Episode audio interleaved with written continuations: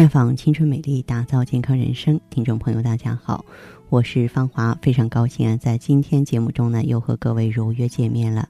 在这里呢，继续和大家分享健康美丽知识，让更多的病友啊，能够了解自己的身心健康。那么今天呢，我要和大家聊一聊女性朋友，尤其是中年期女性啊，容易中招的骨质疏松。骨质疏松呢，它是一种退化性疾病。随着年龄增长呢，患病风险增加。目前，在我国五十岁以上的人群中，骨质疏松的总患病率是百分之十五点七。随着老龄化进程加快，骨质疏松发病率啊呈快速增长的态势。很多人知道骨质疏松这个病，但认为骨质疏松啊就是钙不够，这是真的吗？其实呢，人体的骨骼它也是一个器官。它随着人的成长而变化，一般呢，在二十五岁到三十五岁左右啊，骨骼的生长到达顶峰，有一个峰值骨量，这个时候骨量是最高的。在它之前呢，它是一个上升的趋势，随后呢进入一台期，在这之后呢逐步退化，骨量啊越来越少。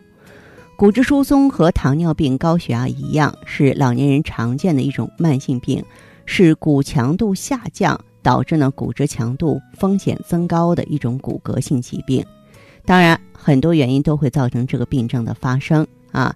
那比如说没有补充足够的钙，运动不够，没有补充足够的维生素 D，生活习惯不好，经常抽烟喝酒啊，都是危险因素。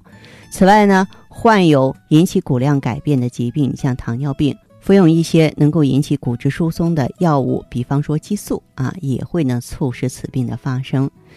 那么有人把骨质疏松和缺钙之间划等号，这是不对的啊，因为这个说法太绝对。缺钙的时候，真的骨质疏松是比较容易发生的，但是在更多的时候，骨质疏松它体内不一定缺钙，而是人不能很好的利用钙。吃进去的钙又流失了，不能很好的存在骨头里。老年人呢，原发性骨质疏松的血钙就是正常的，缺钙和骨质疏松不能等同。骨质疏松现在越来越受到大家伙的重视了，因为它发病率高，它的并发症骨折呢越来越多。骨质疏松比较轻的时候可以没有任何表现，所以说它是无声的杀手。啊，逐渐出现呢，嗯，它可以有一些腰酸呀、背疼啊、关节疼啊、腰疼都可以。有些人呢，身高变矮、驼背啊，是由椎体压缩导致的。最严重的是，它会导致骨折。那么，另外呢，呃，有些人呢是骨质疏松的高危人群，像绝经后的女性、黄种人，还有呢骨质疏松的家族史，这些人都容易得这个病。此外呢，还有其他的一些因素，像身体比较瘦弱。长期用激素，经常喝咖啡，经常抽烟喝酒，或者是呢有一些方面的疾病导致骨代谢不好了，那这些人呢就比较容易出现骨质疏松。骨质疏松啊，早期表现不明显，要达到诊断有一定的困难。现在呢，诊断骨质疏松啊，主要有两个方面可以去做。第一个就是我们说的脆性骨折，也叫骨质疏松性骨折。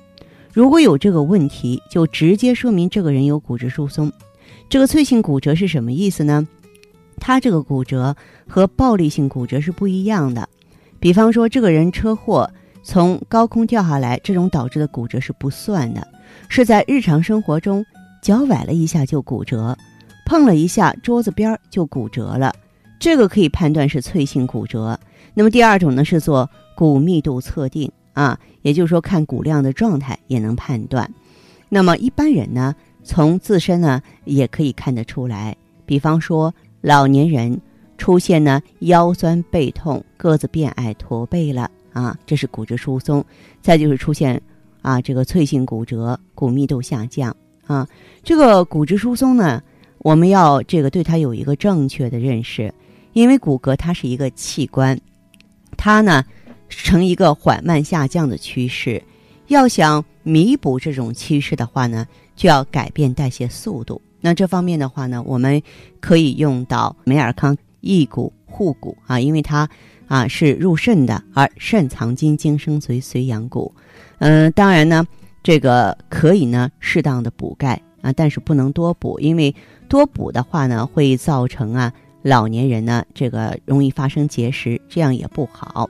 那么在普康呢，咱们一般呢是主张美尔康配合呢太极养元灸这样综合来调理。所以我也希望更多的听众朋友和患者朋友啊，能够对此有所了解啊。您可以到普康呢来体验呢这个咱们养元灸和美尔康啊给你带来的一副啊挺拔的身材和强壮的骨架。好，这里是普康好女人，我是芳华，正在开通的健康美丽专线是四零零零六零六五六八四零零零六零六五六八。也可以在微信公众号搜索“普康好女人”，普是黄浦江的浦，康是健康的康。添加关注后，直接在线咨询问题。当然，您在公众号中呢，直接恢复健康自测，那么您呢就可以对自己身体有一个综合的评判了。我们在看到结果之后啊，会做一个系统的分析，然后给您指导意见。这个机会还是蛮好的，希望大家能够珍惜。今天节目就到这里，我们明天再见。